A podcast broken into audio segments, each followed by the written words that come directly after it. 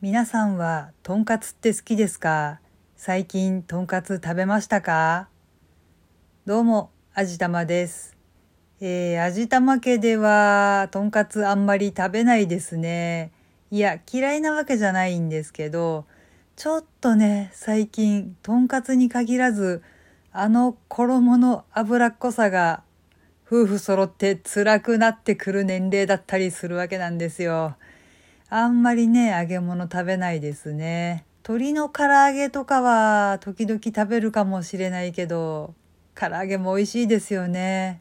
なんかマヨネーズを食べると無限に食べられる悪魔の食べ物だという話があるんですけど、私はマヨネーズ結構好きなんですけどね、夫がマヨネーズをあまり好きではないので、唐揚げにマヨネーズというその悪魔の食べ物はまだ食べたことがありません。えっ、と、話がだいぶずれちゃいました。今回はちょっととんかつの話をしてみたいと思います。まあそう言っておきながらつい最近カツサンドを2人して食べたんですよね。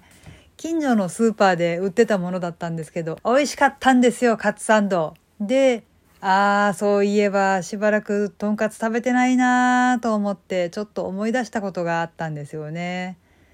私一応目が悪いんで一応ってことはないよな。目が悪くて眼科にかかってるんですけどね。今はちょっと違うとこかかってるんですけどかつて渋谷の方の病院にかかっていたことがあってですね。そこの帰りにマイセンというとんかつ屋さんでよくとんかつお昼ご飯に食べて帰ったりとかしてたんですよね。今はちょっとあの辺り再開発で壊された建物とかがあって建て直された建物とかもあってかつて私たちが行ったマイセンはもう影も形もないんですけれどもねまあでも同じお店なのでマイセンのお話ししたいと思うんですけれどもそこのとんかつね個人的に絶品だと思うんですよ。何がっていうと衣はサクサクカリカリでものすごくなんかこう ASMR に向いているっていう感じでもうすごいなんか歯ごたえもあるしガリガリ噛んでるとなんか耳が幸せだし素敵だったんですけどね中の肉その豚肉がねお箸で切れるぐらいに柔らかいんですよ。普通とんかつってまあかぶりついて食べる感じのものかと思うんですけどちょっと上品にお箸で切り分けて食べるっていうことができるようなそんななんかどんな作り方をするとなるんだろうっていうようなね外と中のその食感の違いがなんとも幸せなとんかつだったんですけどねある時夫と2人で食べに行って私はちょっと油苦手だったんでヒレカツを夫はもうがっつり脂身食べたいっていうことでロースカツを注文したんですよね。まあマイセンのとんかつはねこれもまた素敵なんですけど豚の脂ってこんなになんか甘くてとろっとしてて美味しかったんだってね私豚肉実はすごく嫌いだったんですよ。もう泣くほど嫌いだったのにマイセンのとんかつを食べて豚肉ってこんな美味しいんだってちょっと目から鱗が50枚ぐらい落ちるほど美味しかったんですけどね。まあそうやってあのとんかつを頼んで待っていたんですけど来ないんですね。あれどうしたんだろうねって思って待ってたら20分ぐらいしてかな。ようやっと来たんですよね。で店員さんがものすごく恐縮しながら言うには「すいません。オーダーを通し間違えて作り直していました」ああそんなこともあるよねと思って「ああそうなんですか。まあ、う